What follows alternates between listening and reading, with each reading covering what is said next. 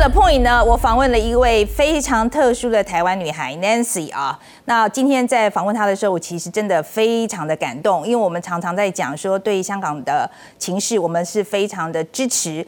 但是说实在，我们有多少人能够真正伸出我们的双手来帮助她呢？那 Nancy 是这一个啊，真的是有帮了很多香港人到台湾来的。香港在二零一九年的反送中运动之后呢，当地的政治情势始终非常的严峻，更有不少的民主派人士就被抓到监狱里面，那超过上万人被逮捕了。不过在我们台湾哦，我们有一位年轻的女孩，她叫做 Nancy 啊，她被朋友们戏称是港人的南希妈妈哦。她不但呢在二零一九年哦，当年她就深入香港反送中的运动，站上前线为香港人发声，后来还遭到香港禁止入境之后呢，她就开始在台湾哦来帮。忙接应流亡的香港人，那这些故事还被《纽约时报》做大篇幅的报道。哎，其实我是在《纽约时报》看到你的了。来来，我们欢迎一下 Nancy 啊。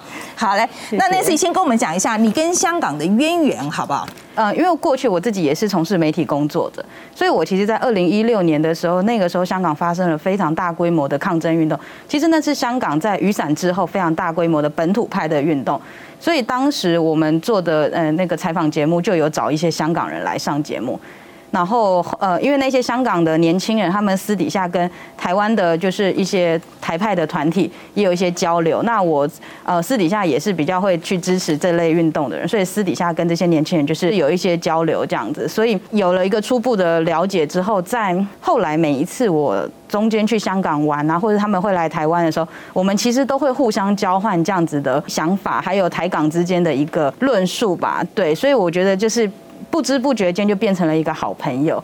那真的是到二零一九年这个事情出来以后，当下为什么我会决定要呃站出去？是因为我呃有两个朋友在二零一七年的时候，一个被抓进监狱里面，那一个选择流亡。其实我当时都是香港人嘛？都是香港人。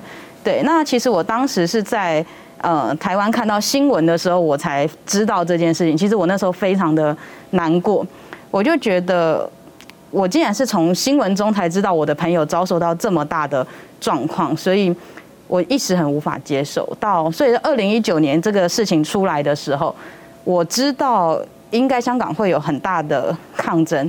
那我当时的想法其实很简单，我只是希望跟我。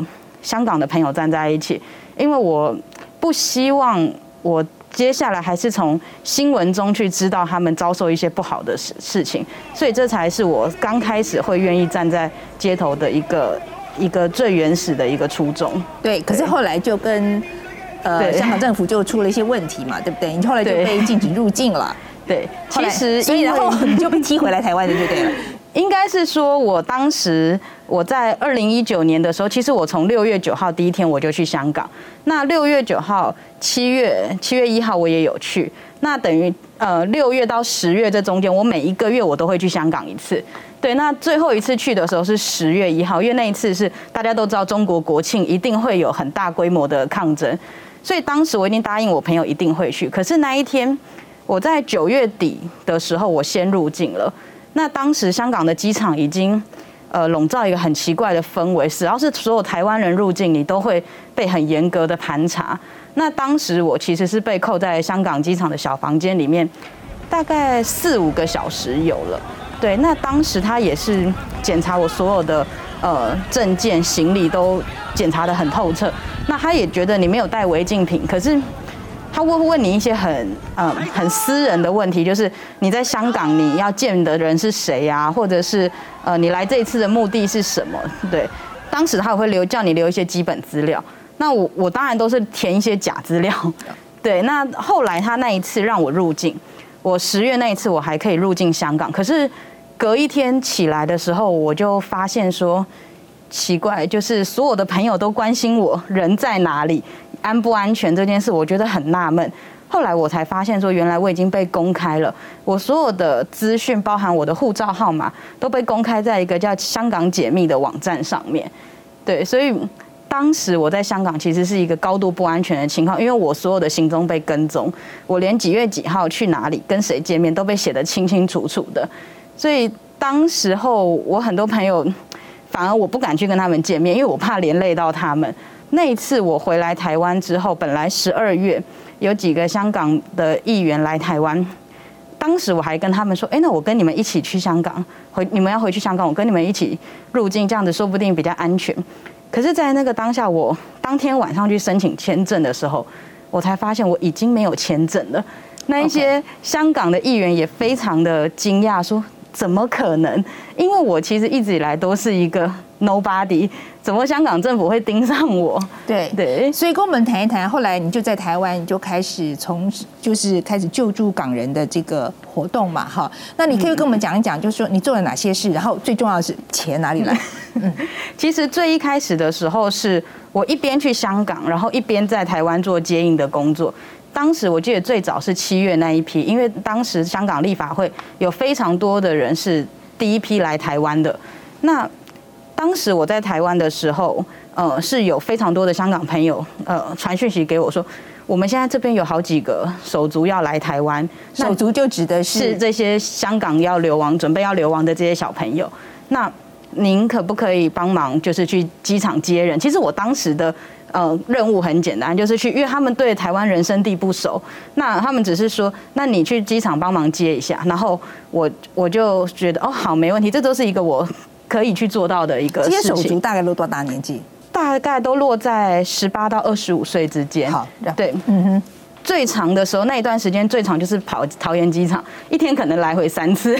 对，那我就是到桃园机场去接他们之后，我就带到台北的 NGO 去。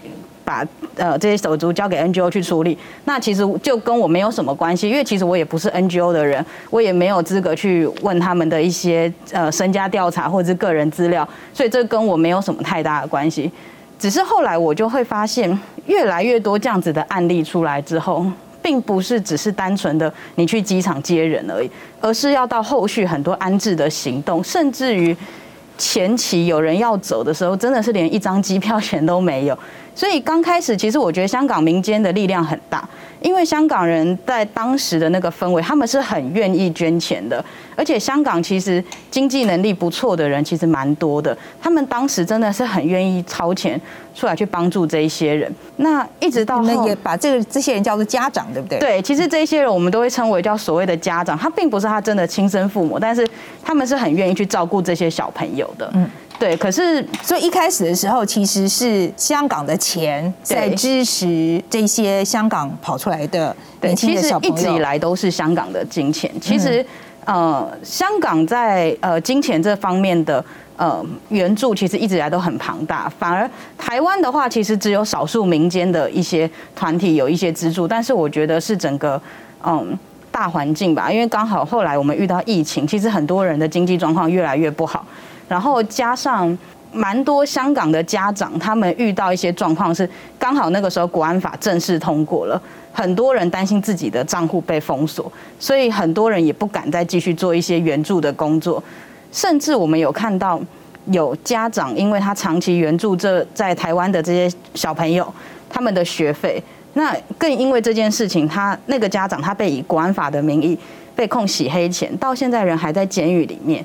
所以很多家长看到这件事情之后，会很担心自己会不会是下一个。嗯，所以其实这个金源是断裂了。现在基本上，嗯，我不会说没有，但是变得非常非常的少。对，然后这就叫讲到我下一个问题。我听说，因为就是钱的问题，你常常还跑去当担保人，对不对？对，其实当担保人这个部分的话，就是，嗯，你没有办法不做，否则这些人在台湾没有办法工作。其实他们要的并不是一个。很说你月收入要多少钱多少钱的工作，真的就是希望可以在台湾打一份工，至少基本的生活开销可以。可是最基本的就是他要有居留证，对，那要申请居留证的前提下，你必须要有一个台湾籍的担保人。那谁可以呢？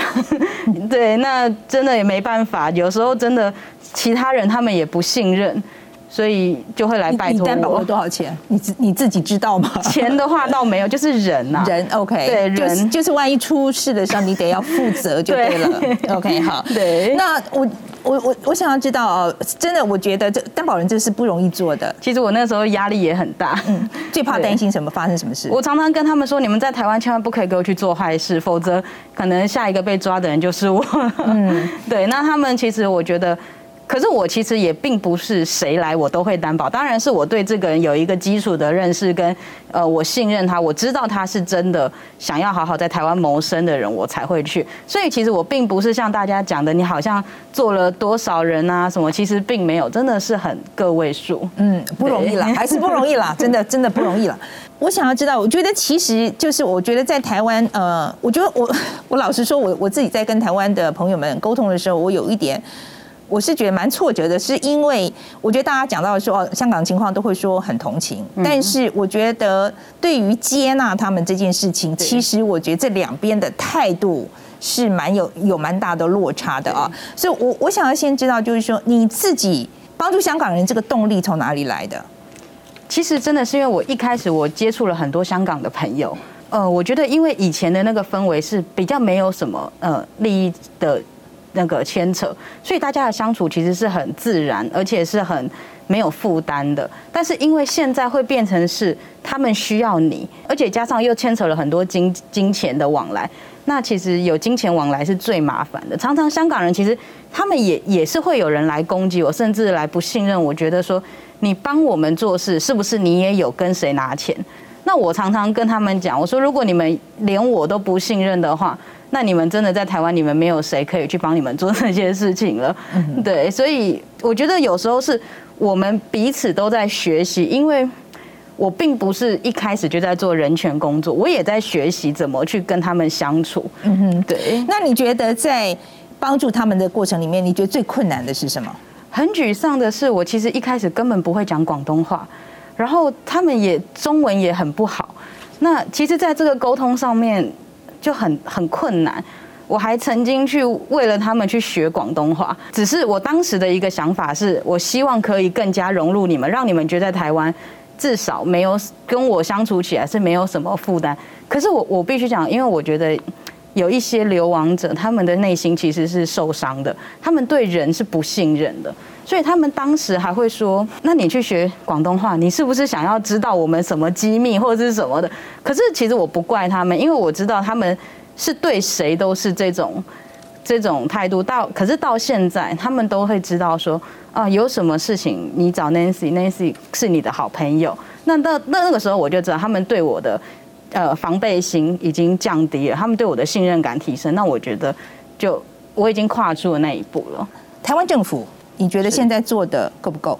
其实我觉得一直以来做的都不够，但是我觉得，因为我我觉得台湾的一个政治环境是我们还没有足够的量能去做好所谓的一个难民庇护的一个政策，我们可能一直在移民条件的方面把那个放宽，可是其实我们一直都没有针对难民这个问题去做解决，所以其实我一直很想跟大家说的是。难民跟移民其实是两件完全不同的事情。各个国家都有移民政策，但并不是每个国家都有难民政策。那台湾现在就是没有所谓的港澳十八条有专案去处理，可是那个专案是非常非常困难，你才可以去执行到的。那香港的这个事情是来得太快太突然。所以我觉得整个台湾政府也还没有准备好，说我们到底要怎么去接纳这些香港人。所以现在我们还是以移移民政策去看待这一些人，所以在执行起来就是相对的困难。这也是为什么香港人一直觉得在台湾好像得不到帮助，因为他们现在一直在走的就是移民程序，并不是走难民程序。嗯，对。我觉得好像有些香港人会说，之前好像台湾政府讲的很大声，可是实际上做的很少。你有这种感觉吗？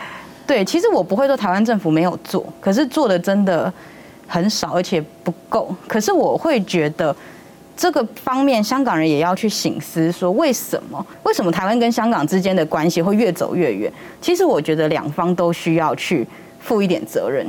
对，所以其实我现在常常会，你觉得有越走越远啊？我觉得越走越远。我觉得台湾、香港之间，从就像您说的，一开始他们会觉得好像台湾是一个很好可以来避难，是或者来安家的一个地方。可是现在越来越多的香港人是觉得，干脆不要来台湾了，我们去其他国家好了的这一种感觉。他们对台湾的信任感是越来越低了。嗯，你觉得对台湾来讲最重要的一课是什么？嗯。因为我一直都觉得台湾跟香港最大的一个共同点就是我们都在面对同一个政权。对，但是我觉得台湾跟香港的国际地位是不同的，所以我们其实很多人担心今日香港，明日台湾。其实这一点我倒是不担心，因为我觉得台湾跟香港国际地位不同，我们会遇到的状况其实也不一样。嗯，对。所以你不不你攻击扰台，你怕不怕？我其实不怕，因为我觉得台湾本来就一直都是我自己啦。我觉得我一直以来都是在这种好像高压的环境下长大的，所以我觉得面对这些呃，不管是呃攻击扰台啊，或者是中共每每天的打压台湾或是什么，其实我们就是一直不断的在接受这些，所以我觉得台湾人的抗压性其实相对香港人来讲，我们是很坚强的。OK，好，今天非常谢谢 Nancy 啊，因为我们因为时间的关系，就只能讨论到这里。谢谢。